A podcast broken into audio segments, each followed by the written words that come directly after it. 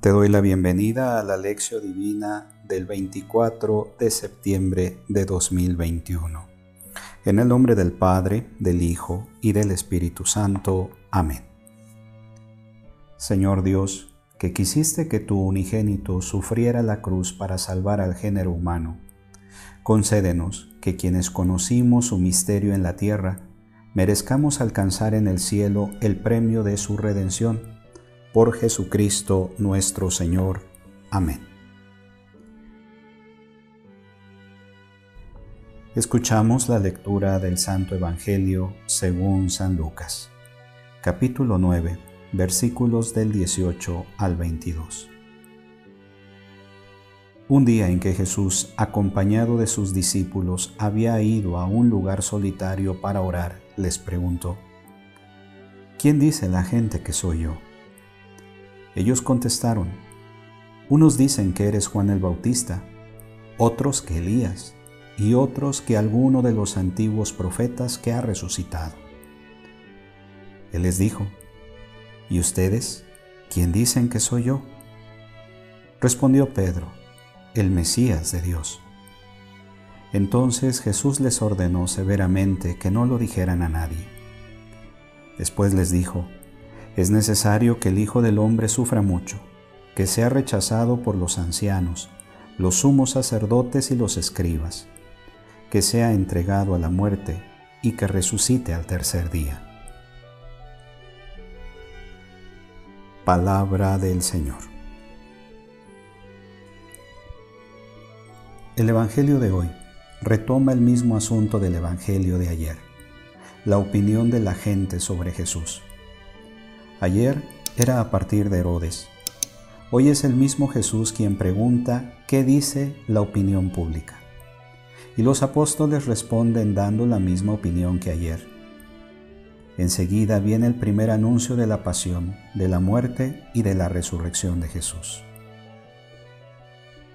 Estando una vez orando a solas en compañía de los discípulos, les preguntó, ¿quién dice la gente que soy yo? En el Evangelio de Lucas, en varias oportunidades importantes y decisivas, Jesús aparece rezando. En el bautismo, cuando asume su misión. En los 40 días en el desierto, cuando vence las tentaciones del diablo con la luz de la palabra de Dios. Por la noche, antes de escoger a los doce apóstoles. En la transfiguración, cuando con Moisés y Elías conversa sobre la pasión en Jerusalén en el huerto, cuando se enfrenta en la agonía, en la cruz, cuando pide perdón por el soldado y entrega el Espíritu a Dios.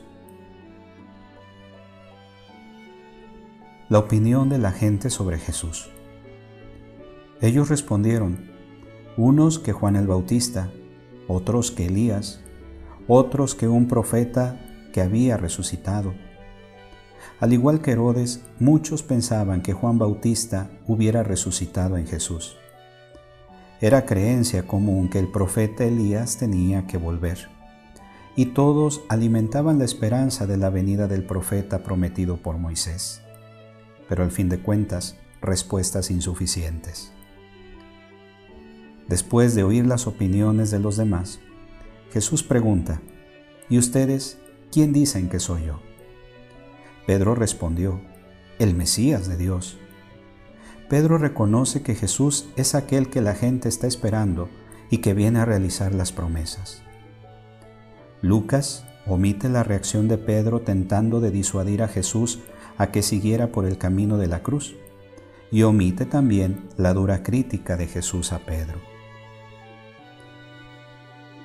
Pero les mandó enérgicamente que no se lo dijeran a nadie les está prohibido el que revelen a la gente que Jesús es el Mesías de Dios. ¿Por qué Jesús lo prohibió? Es que en aquel tiempo, como ya vimos, todos esperaban la venida del Mesías, pero cada uno a su manera. Unos como rey, otros como sacerdote, otros como doctor, otros como guerrero, juez o profeta. Nadie parecía estar esperando al Mesías siervo, anunciado por Isaías. Quien insiste en mantener la idea de Pedro, esto es, del Mesías glorioso sin la cruz, no va a entender nada y nunca llegará a tomar la actitud del verdadero discípulo. Continuará ciego como Pedro, cambiando a la gente por un árbol. Pues sin la cruz es imposible entender quién es Jesús y qué significa seguir a Jesús.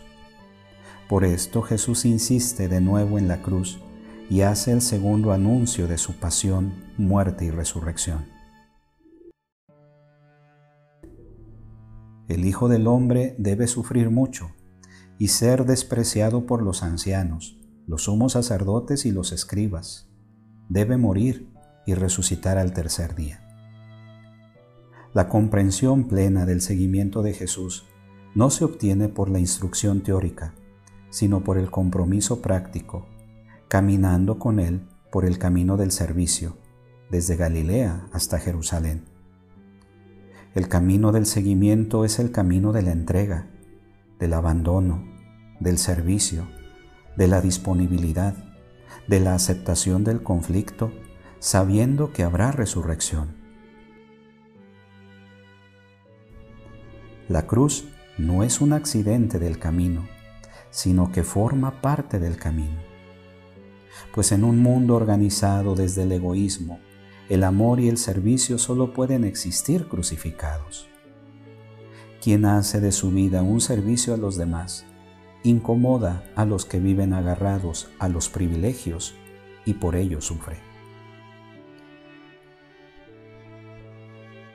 Ahora reflexionemos.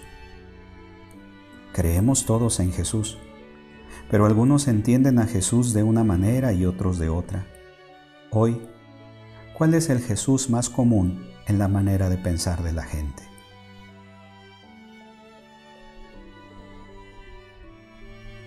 La propaganda, ¿cómo interfiere en mi modo de ver a Jesús?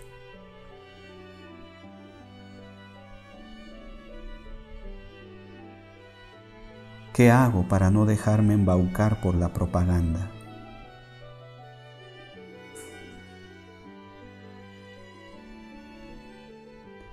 ¿Qué nos impide hoy reconocer y asumir el proyecto de Jesús.